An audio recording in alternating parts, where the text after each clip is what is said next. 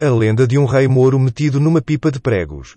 Henrique Martins. Vale a pena visitar, em Reburdãos, Conselho de Bragança, estas ruínas de um antigo castelo, que a lenda reconhece como o aquartelamento de um diabólico rei mouro, que era o cúmulo da tirania. Conta a lenda que no castelo de Reburdãos, há muitos e muitos anos, viveu um rei mouro que subjugava pela força toda a população das redondezas.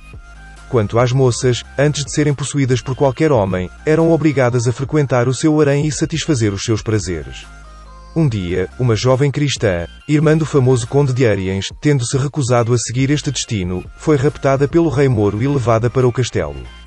Aí, o tirano tentou fazê-la ceder aos seus desejos, e, como ela continuasse a recusá-lo, o rei mandou buscar uma pipa e crevejou-a de pregos de fora para dentro, a fim de meter a moça lá dentro e pô-la a rolar pela encosta do morro abaixo. O conde de Ariens, ao saber do rapto, conseguiu chegar ao alto do morro, no momento em que o rei se preparava para lançar a pipa no despenhadeiro. Travou uma luta com o tirano, venceu-o e, por castigo, meteu-o a ele dentro da pipa, mandando-a pela encosta abaixo. E assim o povo se libertou, de vez, do jugo dos moros.